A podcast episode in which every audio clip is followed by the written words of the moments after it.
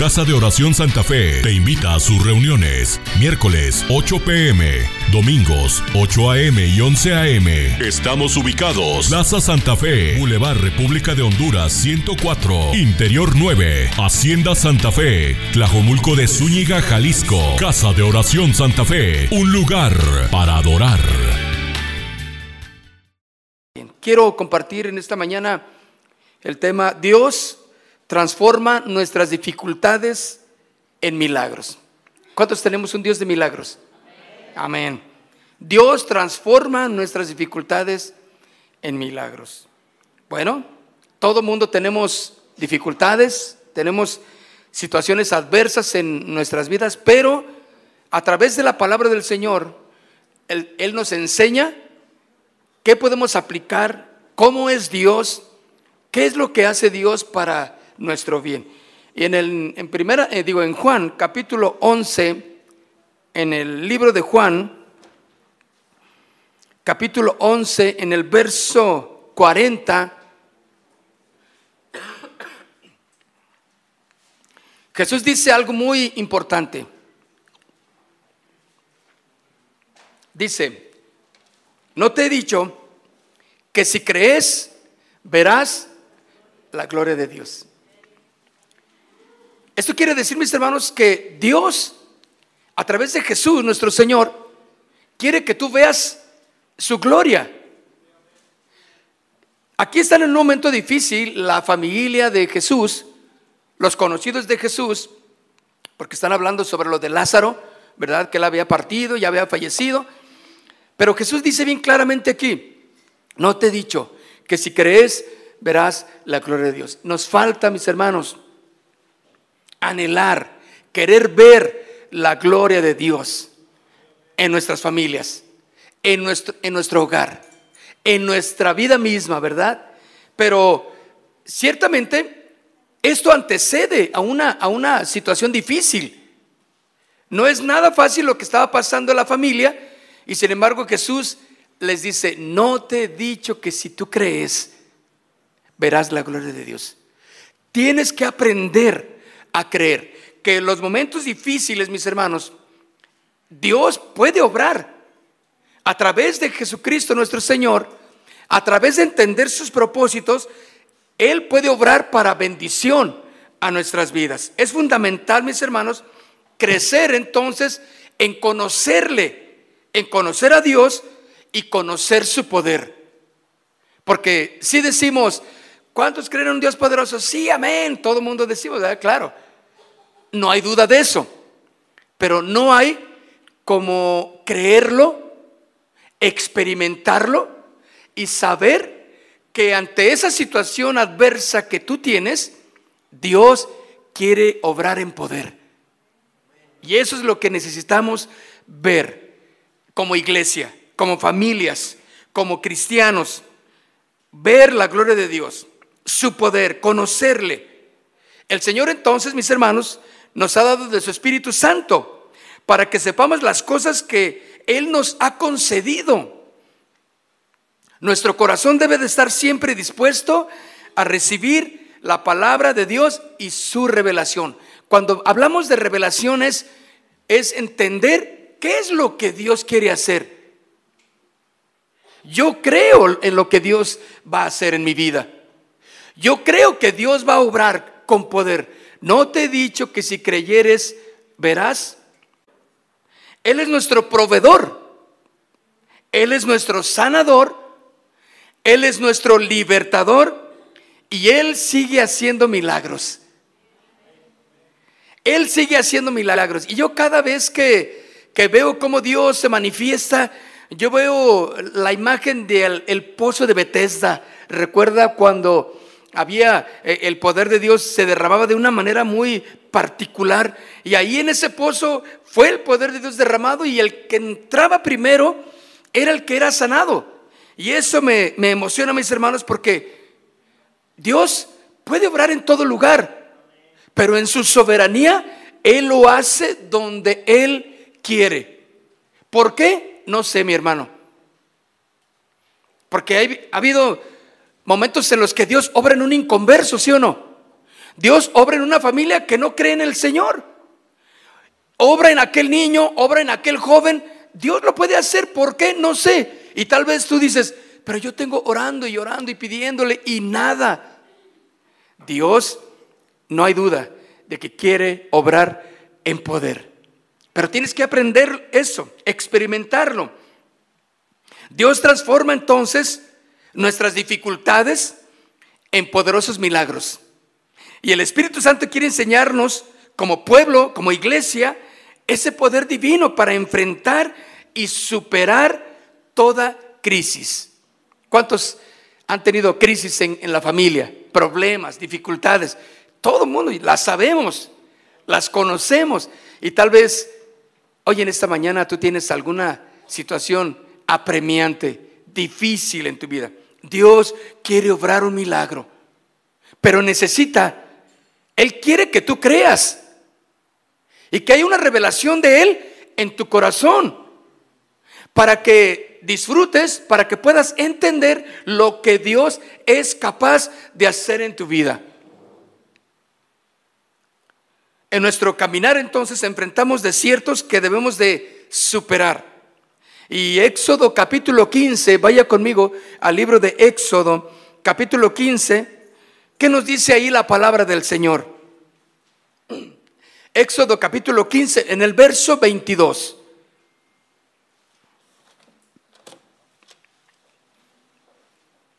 Éxodo 15, 22. E hizo Moisés, dice este versículo, que partiese Israel del mar rojo y salieron al desierto de Sur, Sur, y anduvieron tres días por el desierto sin encontrar agua. ¿Cuántos días? Tres días sin encontrar ni una gota de agua, mis hermanos. En cuanto a Israel y en cuanto inicia su travesía por el desierto, comenzaron los problemas, comenzaron las lecciones para Israel. Así es exactamente, mis hermanos, en nuestro caminar.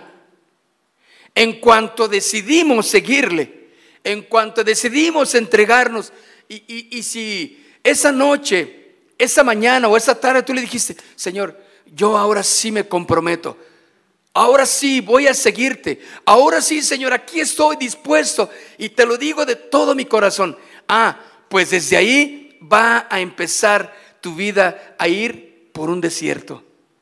¿Por qué, mis hermanos? Porque Dios tiene un plan.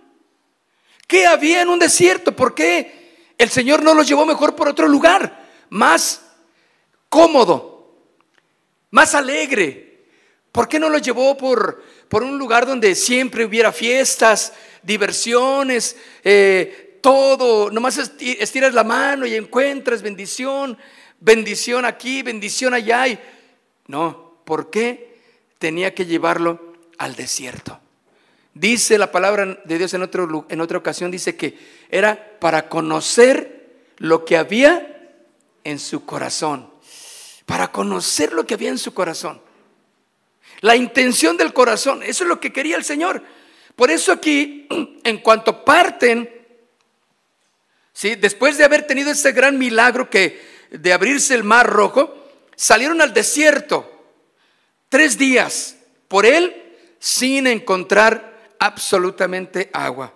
Y ahí está, mis hermanos, la travesía de Israel, y ahí está nuestro caminar cristiano. Y más nos vale aprender, escuchen, lo más rápido que podamos para avanzar hacia la meta que Dios tiene para nosotros. Ahora, la naturaleza, mis hermanos, nos da lecciones de vida. En la naturaleza salvaje, en los animales, hablando de ello, inmediatamente cuando un animalito nace, empieza a correr por su vida. ¿Lo han visto? Se agazapa, se agacha y empieza eh, lo que, lo que a, respirar, eh, hablando de minutos, él no tiene tiempo para, para tomársela calmada. Él sabe por instinto que tiene que levantarse. Y la mamá lo sabe mayormente y lo, lo, empuja, lo avienta con las patas, le hace algo para que reaccione, se levante, inmediatamente tiene que correr. Porque los depredadores están esperando donde hay carne. Y es inmediatamente les enseña que es por su vida que tiene que correr. Aprenden a caminar, aprenden a correr, otros aprenden a volar, otros aprenden a nadar, otros aprenden a cubrirse, a agazaparse mientras empiezan a agarrar fuerza en, en su cuerpo, porque es vital para la supervivencia. Y es, el Señor dice, tienes que ir ya, métete, vamos, entre más rápido lo aprendas mejor. No hay tiempo para, para empezar a, a tener lástima, miseria de uno mismo. Tienes que correr por tu vida. El desierto, mis hermanos, pues simplemente nos habla de la soledad, de la aridez, del peligro, de las adversidades.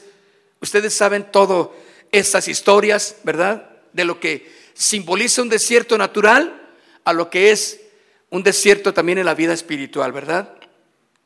Pero la Biblia nos enseña que ese mismo Dios que iba delante de ellos ahí en el desierto para cruzarlo, eh, era parte del caminar a hoy día todo lo que estés pasando, situación difíciles, Dios está contigo, que no hay duda. Dios está dispuesto a obrar en tu vida. Y sin duda alguna, mis hermanos, en esta parte del camino del pueblo de Israel aprendería el poder de la alabanza. En ese tiempo de adversidad en el desierto, Israel tendría que aprender el poder de la alabanza tendría que aprender a tener fe, a confiar, ¿sí? A estar seguro en su Dios, porque era vital. Porque se estaban enfrentando a un desierto que no iba a tener misericordia. Pero si ellos aprendían a confiar en Dios, lo iban a cruzar. En siete días ese desierto se cruzaba, pero fueron 70 años. Qué terrible, ¿no? por lo terco, por la necedad del corazón, hasta que no aprendieran. Y se terminó esa generación y vino otra que se levantó. Qué tremendo, ¿no? ¿Qué nos quiere enseñar el Señor allí en el tiempo de desierto en nuestras vidas, mis hermanos? Tiene, él quiere enseñarnos el poder de su presencia, el poder de su gloria, el poder de la alabanza, de proclamarle la grandeza de Dios. Y ahí en ese lugar tendría Israel que desarrollar su fe y su intimidad con Dios, cosa que nosotros muchos no tenemos. Estamos a expensas de lo que los demás hagan. Estamos a expensas de lo que digan los demás. Pero tú necesitas crecer en fe. Tú necesitas crecer en intimidad con Dios. Porque ahí es donde le conoces. ¿Sí? Allí es donde sabes de Él. Él, Él es tu proveedor. Él es tu Dios todopoderoso. Y aún en las circunstancias, escúchalo, más difícil que puedas estar, Dios es tu Señor. Nadie más puede darte una palabra que pueda alentarte, ¿sí o no? Si vienes con alguien de nosotros en una situación difícil, bueno, vamos a orar, claro que sí, vamos a estar al pendiente, pero hasta ahí. No hay poder en nosotros, no hay palabras poderosas que digas, yo quiero la palabra de fulano porque él, no, no, no, no. Tienes que aprender y depender de él. A que tienes que depender de él. Por eso es importante desarrollar y vuela. Pero los pollitos tienen que aprender a seguirla. No pueden volar. ¿Y los ha visto que se dejan caer? metros y metros y metros y nomás caen. Pum, Y ahí están los demás y, el otro, el que sigue. Todos tienen que aventarse. El que no lo hace, pues fallece. No puede ser alimentado. La mamá sigue su camino. No los está esperando a ver, corre, ni, ni siquiera dice ánimo, ánimo, ni, ni aletea, ni nada. Ella brincó y saben, ella sabe que si quieren vivir, deben de seguirlo. O deben de seguirla. ¿Si lo ha visto así? Yo digo, se un porrazo, pero Bueno, creo que está acomodado de tal manera que es, son hojas ahí secas y bueno, eh, claro, pero no deja de ser un porrazo, ¿verdad? Y lógicamente, bueno, y eso, y, y he visto otros animales que tienen que salir del nido, vamos, como aquellos que inician su primer vuelo, ¿los ha visto? Cuando están en los acantilados, pájaros que, que viven, anidan en acantilados, tienen que salir, desarrollar su confianza seguir adelante. No pueden quedarse ahí, claro que no, porque van a morir. Tú no puedes quedarte como estás. Tienes que aumentar en tu fe. Así estoy hablando de un joven, estoy hablando de una señorita, sí, estoy hablando de un matrimonio, estoy hablando a, a un hombre, una mujer adulto. Todo tenemos, todos tenemos que aprender a confiar, a aumentar nuestra, nuestra fe, a desarrollar nuestra intimidad con Dios. Porque de eso va a, determinar nuestra sobrevivencia, mis hermanos. Entonces, la pregunta que te hago, ¿Dios es tu proveedor? ¿Es todopoderoso en ti? En la circunstancia más difícil en la que te puedas encontrar. Ahora, estamos viendo esta historia de Israel cuando después de haber eh, cruzado y en un milagro de los más maravillosos que hasta hoy hay o existen, se enfrentaron con el desierto. No, no, llegaron a Las Vegas, no llegaron a Disneylandia, no llegaron a, las cabañas para descansar, no. De ahí en adelante venía el desierto y adelante. Algunos dijeron tal vez, por eso refunfuñaron, ¿Para eso nos trajiste? Mira lo que tenemos enfrente y ahora ya nos libró de una así, pero, pero mira lo que está enfrente, un desierto. Y empezaron a refunfuñar por todo. Dios quería tratar. Ahora, es la enseñanza para ti, para mí hoy, que tenemos que desarrollar, aprender a confiar en Dios. La Biblia entonces nos enseña que en aquella región tenía ese desierto un hombre. ¿Cómo se llamaba? Sur, el desierto, ¿verdad? Dice, y salieron al desierto de Sur. Esta palabra sur, mis hermanos, desde el hebreo, viene del hebreo de un término que quiere decir pared, que quiere decir muralla. Eso significa a lo que se estaban enfrentando, directamente una muralla. ¿Sí? Una pared. ¿Te has topado con una pared? Claro, te topas con pared, decimos por ahí, ¿verdad? Dices, una situación adversa, sumamente adversa. Entonces, esto es algo que se tiene que superar. Tenía al frente Israel una prueba de fe. Tres días sin hallar agua, mis hermanos. Fácilmente, entonces es una situación que puede producir cuestionamientos, dudas e incertidumbre, como muchos de nosotros empezamos a cuestionar. Tenemos incertidumbre, ¿sí? Tenemos dudas. ¿Por qué me pasa esto, Señor? ¿Por qué sucedió esto? ¿Y por qué, Señor, esta muralla? Pues no que tus hijos y tú te sientes en, ocasiones, un día te sientes con fuerza para reprender y en el nombre de Jesús yo, yo creo que esta muralla se derrumba y nada. Ahí la tienes todavía. Al siguiente día, allí está ese problemón. Es más, más grande. ¿Sí o no? Como que el diablo lo está construyendo más grande. Y dices, bueno, yo lo quiero derribar y este que lo levanta más alto. Era la prueba de la fe que tenían enfrente. Pero lo que, a lo que voy es que cualquier situación, mis hermanos, si no entendemos el corazón de nuestro Dios, lo que Él quiere hacer a través de Jesucristo, su Hijo, puede producir cuestionamientos que no están mal, cuestionar, Señor, ¿por qué? Pero cuando entonces viene la duda, viene la incertidumbre, ese es el problema, porque empezamos a dudar de que Dios es capaz de hacer un milagro en tu dificultad. Y cuando tú no crees en eso, mis hermanos, vas a empezar a peligrar, a murmurar, a decir, no, yo ya no quiero ir. ¿Cuántos han pensado de gente que no conoces, que conoces que ya no vienen a la iglesia. No, ya no voy. No, no, no. Este, creo que no es para mí. Creo que no es mi tiempo. Creo que yo ya no debo. No, no, no. Este, ustedes háganlo, yo ya no. Se desanimó. ¿Qué pasó en su vida? Algo, ¿verdad?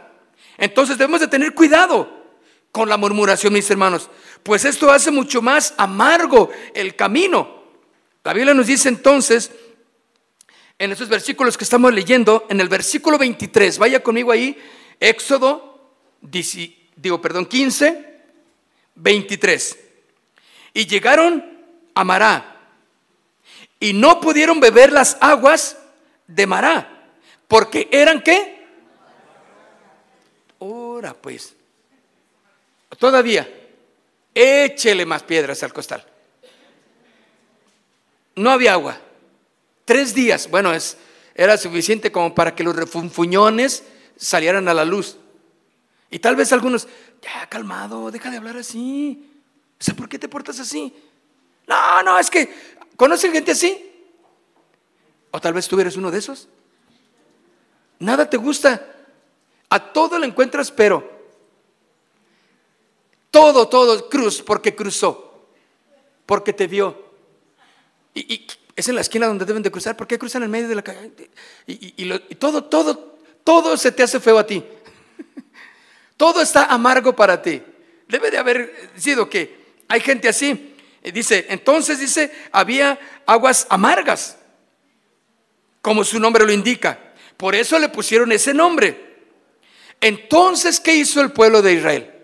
El pueblo de Dios. ¿Qué hizo la iglesia? Empezó a murmurar contra Moisés diciendo, a ver, ¿qué vamos a beber? Y empezaron a hablar en contra. Mis hermanos, hay que tener cuidado.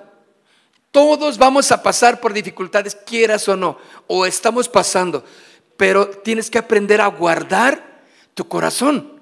No empieces a murmurar. No empieces a criticar porque eso no va a ayudarte porque de todos modos tienes que cruzar ese desierto. Pero hay de ti cómo lo vas a cruzar. O, o vas a perecer en él. O retrocedes.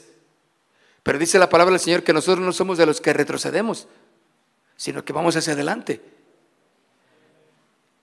Entonces el pueblo murmuró. Le dijo a Moisés, ¿Qué vamos a beber? Empezaron a criticarle. Ahora debemos de tener en cuenta que la palabra amargo, mis hermanos, esta palabra amargo que dice eran amargas, es el adjetivo calificativo de un sabor, claro. Pero ante esta situación amarga, ellos murmuraron contra Moisés, es decir, hablaron mal. Murmurar es hablar mal de en contra de alguien. Es una expresión que equivale a obstinadamente se quejaron. Uno, mis hermanos, debe considerar que, que cuando ellos acabaron de salir de una gran victoria, porque venían de, de, ver el milagro de abrirse el mar para que ellos cruzaran por ahí, vieron uno de los milagros más grandes que la, la escritura nos enseña. Dios abriendo el mar rojo para que ellos pasaran en seco. ¿Te imaginas lo que ellos vieron con sus propios ojos? Viendo también la destrucción del ejército poderoso que venía en contra de ellos. Pero lamentablemente, mis hermanos, las escrituras nos enseñan que fue continua la queja. Y, perdón. Y eso no permitió que el pueblo superara rápidamente el desierto, el obstáculo que tenía adelante. Y sabes, el mayor obstáculo, el que se enfrentó Israel, no fue el desierto mismo, sino la dureza de su propio corazón. Allí estaba. Llevaban dureza en su corazón en la travesía. Lo cual les llevó a quejarse contra Dios y contra su voluntad. Aquel que no conoce a Dios, que no tiene la revelación de quién es Dios en su vida, va a quejar va a murmurar, va a buscar el buzón de quejas y le va a mandar todas las sabidas y por haber al Señor. No me gusta esto, no quiero esto, ¿por qué esto? ¿Y quién dijo? ¿Y por qué yo? ¿Y por qué todos? Y, y hablas por los demás también, claro. Eres el defensor de los desvalidos tú. Pero no, eso es incorrecto, mis hermanos. Eso no te va a llevar a ningún lado. En el Salmo 15, vaya conmigo al Salmo 15, en el verso 1. Salmo 15, verso 1 y 3, dice, Jehová, ¿quién habitará en tu tabernáculo? Ahora, ¿cuál era la intención de Dios de llevarlos al desierto? ¿Sabes? ¿Sabes cuál era el corazón de Dios? Era llevarlos a que estuvieran en una privacidad. ¿Qué mejor en el desierto? Sin distracciones. ¿Eh? ¿Qué mejor lugar para ser tratado por Dios que en el desierto? Porque quería él una Dios quería una intimidad profunda con Israel y los lleva exactamente al desierto. Por eso este salmo dice, Jehová, Estoy leyendo Salmo 15 en el verso 1. Jehová, ¿quién habitará en dónde? En tu tabernáculo. ¿Quién? Es una buena pregunta. Ah, y luego dice, ¿quién morará en tu santo monte? Dígame quién, ¿el murmurador? ¿El gruñón? ¿Eh? ¿El pecador menos? ¿El que nada entiende de Dios? ¿Aquel que todo critica y murmura, no. Dice aquí, ¿quién morará en tu monte santo? ¿A quiénes? El que anda en integridad y hace justicia y habla verdad en su corazón. El que no calumnia con su lengua, ni hace mal a quién? A su prójimo, ni admite reproche alguno contra su vecino. Vean, no, no, no, misericordia. Con si con esto nos quedamos, vamos a pedirle misericordia al Señor. Porque entonces ahora sí, ¿quién, quién podrá entrar? El que anda en integridad y hace justicia, el que habla verdad en su corazón, el que no calumnia con su lengua. ¡Ay, Dios mío, esta lengua que nos, ¿cómo, problemas, ¿cómo nos da problemas, verdad? Ni hace mal al prójimo, ni admite reproche contra. O sea que cuando viene alguien y te dice alguien en contra de alguien, tú no debes de admitirlo. ¿Sí o no? Pero ¿cuántas veces nos quedamos con él? Y decimos, oye, sí es cierto. Mm, sí. Y, empieza era un, era un murmurador, ya son dos. Y luego ya son tres. Y luego toda la familia. ¿Me entienden? Porque la murmuración tiene la cualidad de irse expandiendo, contaminando donde le den la oportunidad. Por eso, mis hermanos, en el cruce del desierto, ciertamente el desierto que nos habla de situaciones adversas en nuestras vidas. Pero ahí debemos de guardar la lengua todos aquellos que conocemos de Dios, que queremos crecer en la fe, en el conocimiento de Dios, en la intimidad de Dios, que se desarrolle nuestra fe, nuestro amor por Dios. Y vamos a tener, porque lo que Dios quería era que ahí mismo en el desierto le levantaran holocausto, que le ofrecieran sacrificio en, el desierto, que le sirvieran inclusive. Era el plan. Pero ¿cómo iban a servir con un corazón murmurador? Porque Israel inmediatamente empezaron a murmurar de lo que estaba pasando. Porque ahí mismo en el versículo 24 de, de Éxodo 15, 24 dice, entonces el pueblo murmuró contra Moisés y le dijo, ¿qué hemos de beber? Murmuraron. Primera de Pedro, vaya conmigo ahora al Nuevo Testamento, Primera de Pedro, capítulo 2, en el verso 1, dice, desechando pues toda malicia, todo engaño, hipocresía, envidias y todas las detracciones. Desechando, o sea, sácalas, quítalas de ti. Eso no te va a ayudar a cruzar. Te va a hacer la vida difícil cuando tú quieras seguir adelante. Efesios capítulo 4, versículo 29. Efesios capítulo 4, en el verso 29, mira lo que dice, ninguna palabra corrompida, corrupta, quiere decir, echada a perder. Dime si huele bien lo echado a perder. Dime si te comerías algo echado a perder. Bueno, algunas veces por accidente comemos algo y un camarón podrido. No sabías, pues, tenía buena finta. Era de los grandotes acá, de los imperiales. Y te lo comiste, pero, pero algo, algo no, pero no lo querías desperdiciar. Y dijiste, no, no ha de estar mal, yo te lo ejecutas. Ay, ay, ay, en la noche, ¿qué tal? Al siguiente día tienes una fiebre, debilidad. Qué tremendo, ¿no?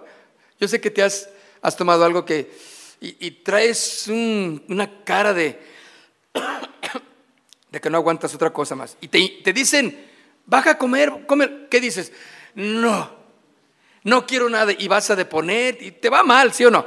Pero mira lo que dice exactamente ninguna palabra que corrompida. Esto quiere decir esto, no eches a perder tus palabras. Todo lo que tú hables tiene que ser sano, limpio, todo lo que tú hables. Aunque no entiendas lo que está pasando ni contigo, ni con tu familia, ni con los demás, guarda tu boca de hablar contaminación. Es terrible la contaminación. Corrompida, dice, que nada y ni una palabra, escucha, ni una. Entonces, debes de tener un sumo cuidado cuando hables. Cada palabra, seleccionala cuando hables con alguien. Cuando quieras hablar de tu situación. Porque puede estar corrupta la palabra que vayas a decir. Ya sea que hables de Dios o que hables de los demás.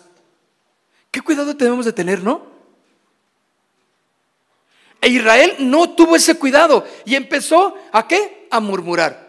Empezó a hablar sapos, culebras, chirrioneras y de todo empezó a salir de su boca contra Moisés. A ver, ¿qué vamos a beber? A ver, nos trajiste, a ver, ¿qué sigue? Oye, después de lo que vieron, el milagro tan grande que, que, de, haber visto el mar partirse para cruzar por él y ver que el ejército enemigo fue destruido ahí en esa misma acción, murmuran. Qué miserable el corazón es, ¿verdad? Qué miserable es tu corazón cuando tú has visto cómo Dios te bendijo, cómo Dios te ayudó, te fortaleció. ¿Y ¿Se te olvidó? ¿Eh? ¿Ya se te olvidó que, que lo que Dios hizo contigo, que ahora recriminas, hablas mal? Y no solo de Dios, sino de tu prójimo también.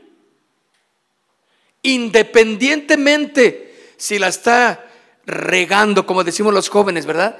Si están fallando, deja eso. Eso es de Dios. Dios va a tratar. ¿Están, ¿están de acuerdo? Pero no es de ti sacar palabras corruptas. Cuida con toda integridad lo que hables. Que ninguna palabra ociosa, inclusive dice, salga de, de, vuestra boca, ¿verdad? Por eso dice aquí, ninguna palabra corrompida salga, ¿de dónde? De aquí, de tu boca, sino la que sea buena para la necesaria, ¿qué? Edificación. ¿Están conmigo? ¿Están leyendo? Ok, para la necesaria edificación, a fin de dar gracia a los oyentes. Quiere decir que los que oigan lo que tú hablas sean alimentados en la fe. ¿No les ha pasado que cuando, bueno, a ustedes no, sino a otras familias, ¿verdad? Que están en la hora de la comida y se están comiendo a todo el mundo ahí. Y los está oyendo ahí el, niño, la hija, el hijo, el adolescente, el está oyendo todo. Y los papás, y la mamá, y, el papá. Todo, ahí los dos están. Y, de vez en cuando eh, los hijos también participan, ¿verdad? En, en ello. Y luego, cuando tú te das cuenta, el hijo están contaminados por lo que tú hablaste. Y quieres ahora, no andes hablando así ya de tu tío. Y tú dices, mamá, pero tú la comida la otra vez te lo, nos lo echamos al plato todos, al tío. ¿Verdad? Y, y luego, y lo dicen delante del tío. Cuando en alguna ocasión el hijo imprudente, pues se le sale sacarte a balcón. Y que dijiste, y tú dices, te, deberías sentirte muy, muy, muy mal porque no hiciste lo correcto. Ahora, eres aleluyita, ¿eh? Somos aleluyitas. Dice por eso claramente la escritura, ninguna palabra corrompida salga. No te estés comiendo más que tus alimentos. Nada más. Por eso dice, a fin de dar gracia a los oyentes, que los que te oigan sean edificados como hablas, como compartes, prudente, sabio, entendido en todo lo que tú No, mi hijo, estamos en una situación difícil, pero Dios va a salir con nosotros. Mira, mi hijo, Dios nos va a ayudar. Mamá, pero no seas así. ¿Cómo crees que Dios nos va a ayudar? Mi hijo, Dios lo va a hacer. No sé cómo, mi hijo, pero lo va a hacer. ¿Sí o no? Oh, estás dándole gracia al que te oye. Estás alimentando la fe de los oyentes contigo. Y, sigue diciendo, y no contristéis al Espíritu Santo de Dios, con el cual fuisteis sellados para el día de la redención. Quítese de vosotros toda amargura, enojo, ira, gritería, maledicencia y toda malicia. Mis hermanos, entonces tenemos que quitar todo lo que hay en nosotros, ¿sí o no? vaciarnos completamente de nosotros mismos. Porque chequen, amarguras, Dios mío, ¿la conocemos? ¿Conoces a la hermana amargura? ¿Conoces al hermano enojo? Sí, claro que sí. ¿Conoces a la hermana ira? No, no ira, ¿eh? Porque ese es mira. A la hermana que se prende, que se que nada más, uh, pero si nomás le dicen cualquier cosita que no le guste, se enciende como cerillo. ¿Conoces a la hermana gritería? Uh, sí, tal vez dices tú, allá hay unas cuantas de esas en mi casa, hermano. Y maledicencia y toda malicia. Salmo 34, Salmo 34, en el verso 13. Salmo 34, 13. Guarda tu lengua de qué? Del mal. Y tus labios de hablar engaño. Salmo 34, 13. Todavía no lo aparecen ahí, pero ahorita va a aparecer. Salmo 34, 13. Guarda tu lengua del mal y tus labios de hablar engaño. Mis hermanos, Dios es quien transforma nuestras adversidades en una gran victoria. Porque la palabra de Dios sigue enseñándonos ahí. Volvamos a Éxodo capítulo 15. La palabra de Dios sigue enseñándonos algo muy importante. ¿Qué pasó con el Salmo? Bueno, está bien. Salmo 34, 13. Es lo que vimos hace rato entonces. Dios transforma todas nuestras adversidades en una gran victoria, mis hermanos. Porque la palabra de Dios sigue diciéndonos en el versículo 25 de Éxodo 15. Acuérdense que estamos, no quitamos el dedo de Éxodo, ¿de acuerdo? Y Moisés clamó a Jehová y Jehová le mostró un árbol y le echó en las aguas y las aguas se endulzaron. Allí les dio estatutos y ordenanzas y ahí Dios los probó. Fueron probados, ¿verdad? Debemos de tomar entonces aquí rápidamente algunas cosas muy importantes en este verso que leímos, porque Moisés oró a Dios Y eso es exactamente lo que tenemos que hacer, que ante los obstáculos, ante toda adversidad, es importante, mis hermanos, acudir a la presencia de Dios. Acudir a orar delante de Dios. No hagas otra cosa porque lo más importante es, en cualquier desierto, adversidad, situación difícil, clama al Señor. Jeremías 33, 3. Clama a mí. ¿Y qué dice? Y yo te responderé orar a Él. Y Moisés exactamente fue lo que hizo, clamó a Dios. Y eso es exactamente lo correcto, orar a Dios, clamar a Dios ante la adversidad. No gastes tu fuerza entonces quejándote. Invierte tu energía buscando a Dios, porque el que le busca, le encuentra. Pero aquel que murmura, critica, está en desacuerdo todo y, no quiere participar y no permite que, Dios obre en su vida, todo lo ve mal, todo desierto eh, que está pasando por su vida, eh, no lo aprovecha para que sea una bendición dentro de esa prueba. Está echando a perder la situación que debe de ser una bendición para su vida, ¿verdad? ¿Por qué, mis hermanos? Porque debes de invertir tus energías buscando a Dios. El Señor le muestra a Moisés lo que debería de hacer. Cuando Moisés clama a Dios, hey Señor, ¿qué hago con las aguas amargas que hay aquí? El Señor le muestra un árbol, dice, córtalo, échalo a las aguas amargas y se van a, endulzar. Qué cuidado de Dios, mis hermanos. ¿Qué más quieren mis hijos, eh? ¿Qué más quieres?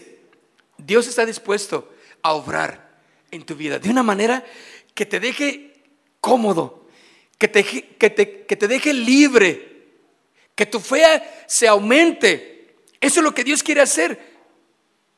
Y esto, mis hermanos, nos recuerda que la presencia de Dios siempre va a venir a nuestras vidas a solucionar y ayudarnos a salir adelante.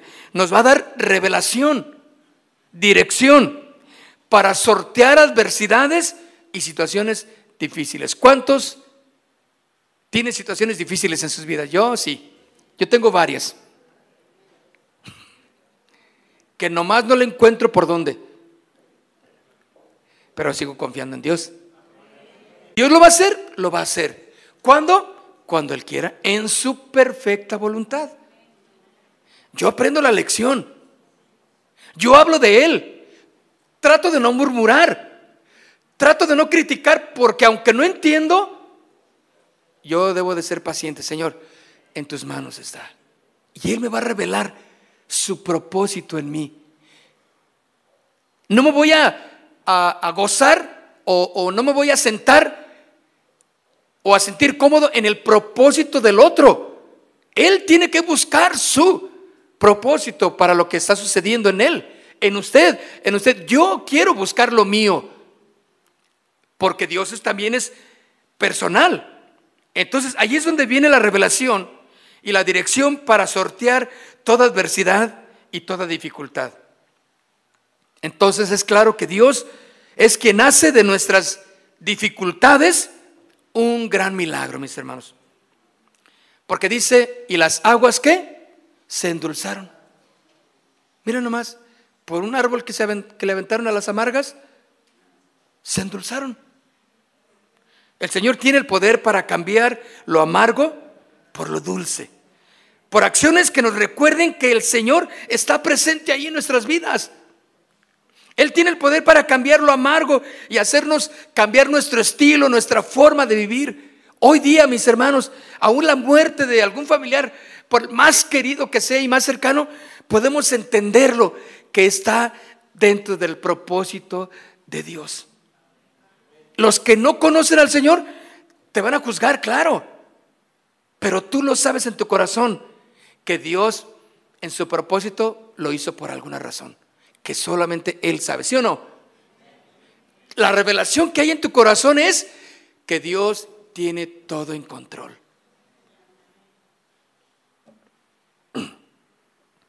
Entonces no cabe duda que Dios puede cambiar lo amargo a lo dulce.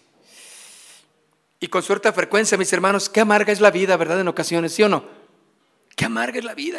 Y a veces que veo hermanos que personas que digo, no, no inventes, esta persona le va mal y le, por acá le va mal, por allá le va mal, por acá le va mal y no, no, no, le, ya ni le está yendo de, de todos lados mal. Nos hemos sentido así, ¿verdad? Por donde volteas, mal. Está amarga la vida que llevas. Pero déjame decirte algo, buscar a Dios es tu mejor solución. Buscar a Dios y confiar en Él, esconderse ahí en su, regazo, experimentar la oración, la adoración, es buscarle a Él y tenlo por seguro que lo vas a encontrar como una respuesta soberana para tu vida. Él lo va a hacer, mis hermanos. Y algo muy importante es dice que el Señor dice que allí los probó al final del verso 25 de Éxodo 15. Y los probó allí el Señor. Dios nos prueba así. Y cuando eso ocurre, mis hermanos, ¿cómo respondemos ante las adversidades? ¿Por qué permite Dios que lleguemos a este momento? Podemos caer en la tentación de murmurar, de quejarnos, de enojarnos, desanimarnos, claro que sí, y volver atrás. Pero cuando decidimos hacer lo correcto, mis hermanos, es decir, buscar a Dios, hacer su voluntad con sabiduría y fuerza, Él nos va a ayudar a salir en el desierto. Muéstranos tu gloria, Señor.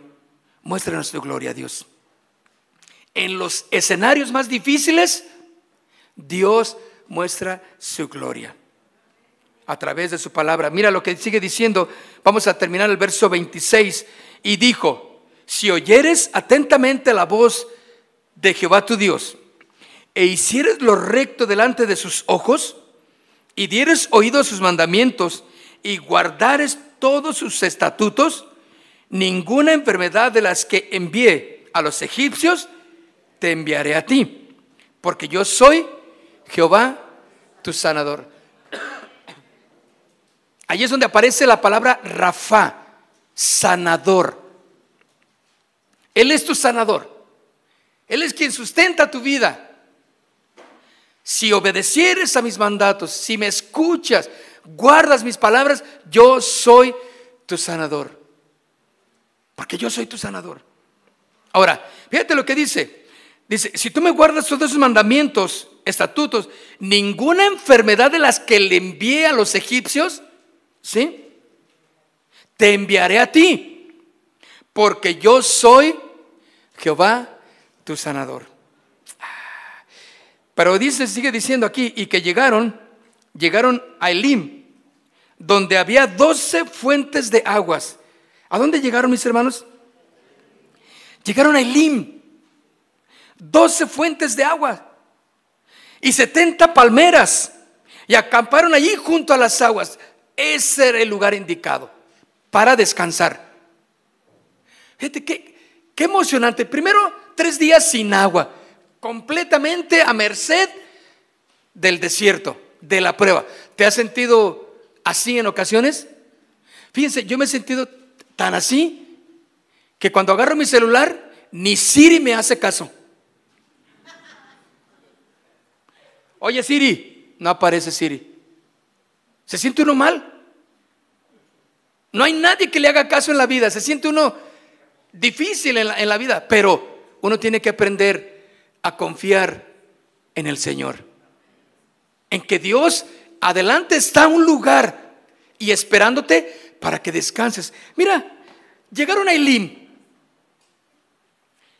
Ese lugar quiere decir, Elim quiere decir árboles grandes. Qué cosa, ¿no? Elim, ¿están conmigo? Árboles grandes. Era un lugar donde había palmeras y aquí menciona que había 12 fuentes de agua. Había 12 fuentes de aguas. Y miren, hasta me imagino que para que Israel no se peleara, ¿cuántas tribus había? 12. Una para cada chamaco. No se peleen. O sea, vean ustedes el tierno amor de Dios. ¿Por qué 12, palmeras, 12 lugares, 12 oasis, 12 fuentes de agua? Es increíble. El cuidado que Dios tiene para ti y para mí es, es solamente que aprendamos a depositar y a descansar y a abandonarnos en Él, porque Él está ahí a la vuelta. Ese desierto por el que estás pasando, pasaste o pasarás, no es eterno, se va a acabar. Tres días, nada ¿Qué son tres días? Ahora no estamos hablando de exactamente los tres días, porque algunos dicen, ay hermano, ya tengo como tres años en, este desierto. Bueno, bueno, yo te dije, entre más pronto aprendas la, lección, te levantes y corras, dale, no puedes voltear atrás ya, porque se cerró el mar, ¿sí o no? Las aguas volvieron a su cauce. Si, si regresas te mueres, te ahogas. No hay para dónde. Por eso se cerró. Si no, el Señor lo hubiera dejado abierto como una, como una salida para Israel, ¿no? No, no, no te preocupes. Mira, si no quieres ir al desierto, regrésate. Porque había algunos tramposos que se querían regresar. Porque murmuraron. El Señor cerró las aguas y dijo, se acabó. No tienes más que para adelante. Como ese polluelo que está allí en la cima del árbol y dice, tiene que aventarse. Si no se avienta, se muere. Aquel animalito pequeño, cervatillo que nace, o jirafa inclusive, cualquier de esos tipos de animales, tiene que levantarse a la voz de ya. No, no, no son tres días los que tiene que permanecer ahí. Ay, es que, ay, me cansé tanto de nacer. Ay, es que deja que me circule la sangre. Ay, no, no, no, no, no. Son minutos en los que tiene que levantarse. ¿Y qué? Y correr. Porque la mamá no lo va a esperar. La mamá va a caminar porque la, la manada está caminando o corriendo. Y este eh, recién nacido tiene que correr, aprender a correr. Ahí anda, tú lo has visto tambaleando y todavía con el cordón ahí, este, y, la mamá se lo quita rápido porque también es una evidencia de, de peligro, ¿no? Pero tiene que ir adelante. No hay manera de retroceder. Y es exactamente lo que pasó en estas fuentes, el verso 27, y llegando a Elim, que quiere decir eh, fuentes de agua, árboles grandes, Dice, había 12 fuentes de aguas y 70 palmeras. Uy, una sombra, hermanos, deliciosa. Que en el desierto, oh, pues cómo, cae de lujo, ¿sí o no? Dice, porque se aprecia y acamparon ahí junto a las aguas, empezaron a beber. Cada tribu tenía su, su lugar para, para beber, mis hermanos. La reflexión que podemos entender de este esta historia es que el Señor tiene cuidado de sus hijos. ¿Qué necesidad crees que Dios no pueda eh, hacer para ti? Él lo puede hacer, mis hermanos. Confía en el Señor. Él permite que esa situación adversa la permite para manifestar su gloria a través de milagros para ti. Dios, mis hermanos, no cambia. Él sigue siendo el mismo, guiando a sus hijos, guiando a su pueblo. Y detrás de todo obstáculo, el Señor tiene para nosotros una gran victoria. Ponte de pie, por favor.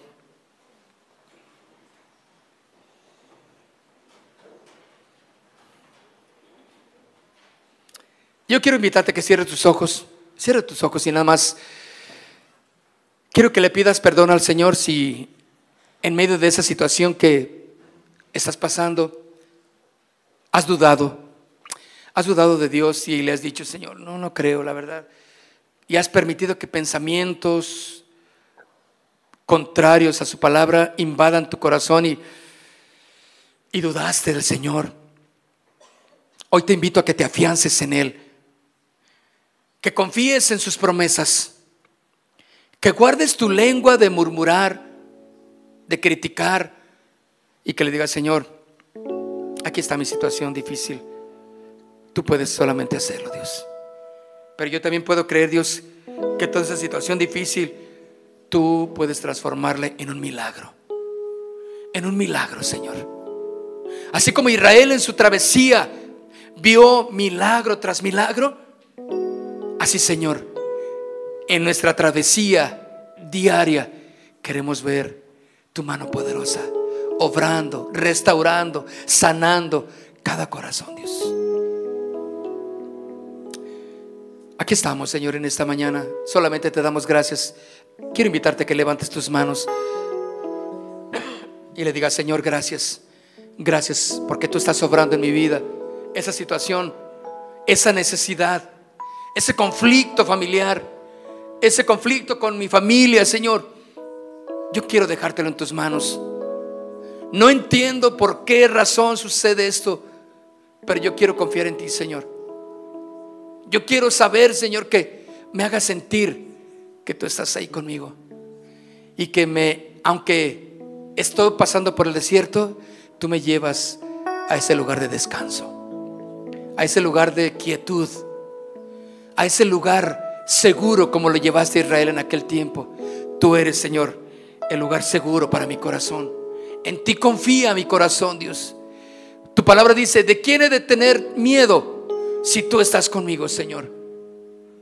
¿De quién he de atemorizarme si el Señor es mi soporte? Padre, quiero pedirte por cada uno de mis hermanos, sus situaciones difíciles y apremiantes, si en el desierto de la adversidad se encuentran, pero que guardemos nuestro corazón, que guardemos nuestra boca de hablar insensatez, de hablar cosas que no son tuyas, Señor. Cosas corruptas, Señor. Queremos hablar tu palabra para que los que nos oyen, para que los que están con nosotros, Señor, puedan ser edificados en nuestra fe, en nuestra confianza en ti, Señor. Padre, en el nombre de Jesús. Yo quiero que levantes tus manos si tú necesitas que oremos por ti. ¿Alguien quiere que oremos por él? Allí en su lugar, levanta tu mano muy en alto y los demás bajen sus manos para que sepamos quiénes son los que, necesitan que oremos por una situación apremiante. Ahora yo quiero que abran sus ojos todos y si hay alguien ahí cerca de ustedes, vayan a poner sus manos ahí, cerca de, impongan sus manos. Aquí hay hermanos, allá atrás, por favor, vayan a orar por nuestra hermanita allá hasta el fondo. Ahí hay un hermanito ahí, oren por él, impongan sus manos. Ahí hay personas, ahí está Robert también.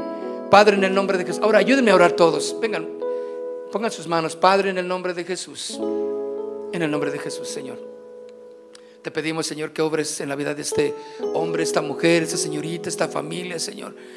Padre, manifiesta tu gloria, Dios. No estamos hablando a nuestra mente, a, a lo que nosotros confiamos simplemente emocional. No, Señor, tú eres Dios real, tú eres Dios poderoso, Dios que tiene cuidado de estas personas, de sus hermanos aquí, Señor, con esa necesidad apremiante en el nombre de Jesús. Para ti, Señor, nada es imposible.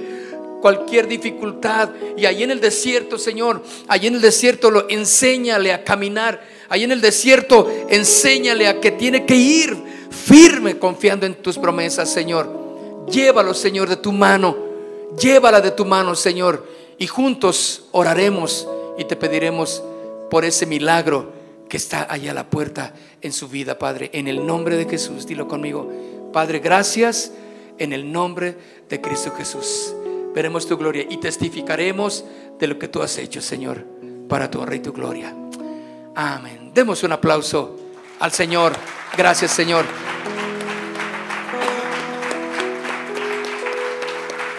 Gracias, Señor. Gracias, Señor. Amén. Casa de Oración Santa Fe te invita a sus reuniones. Miércoles 8 pm, domingos 8 am y 11 am. Estamos ubicados. Plaza Santa Fe, Boulevard República de Honduras 104, Interior 9, Hacienda Santa Fe, Tlajomulco de Zúñiga, Jalisco. Casa de Oración Santa Fe, un lugar para adorar.